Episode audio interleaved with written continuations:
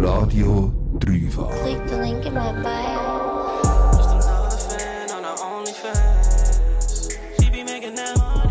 Den Chris habe ich durch einen Aufruf auf Insta gefunden. Er wird unerkannt bleiben, das heißt, Chris ist nicht sein echter Name und seine Antworten auf meine Fragen sind von einem Kollegen aus der Redaktion nachgesprochen worden. Der Chris ist 24 und braucht auch seit Corona OnlyFans. Sein Weg, wie er zu der Plattform gekommen ist, ist eigentlich recht ähnlich wie der von der Angel. Ich habe diesen Frühling beim Lockdown angefangen, OnlyFans zu brauchen. Ich habe vorher eigentlich vor allem über Snapchat, Insta und Tinder mit Frauen geschrieben und mich auch mit ihnen getroffen.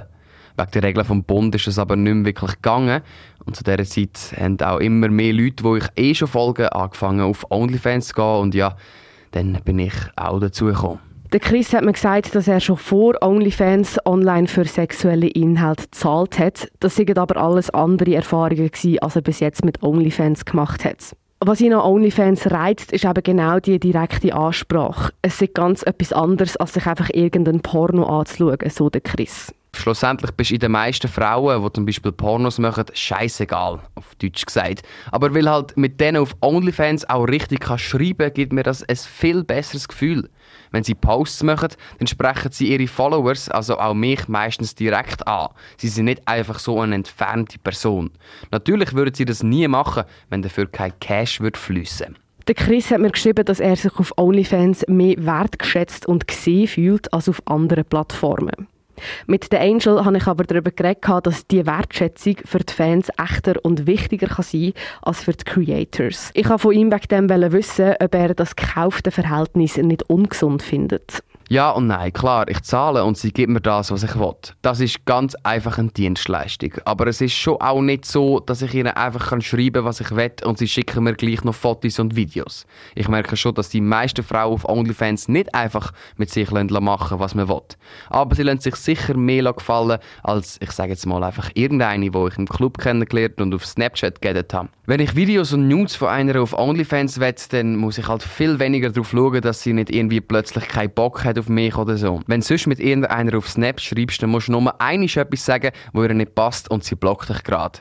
Die meisten, ich sage jetzt normale Frauen, müssen sich glaube ich schon auch ein für einen Typ interessieren, dass sie ihm Nudes schicken. Auf OnlyFans ist halt alles viel unkomplizierter.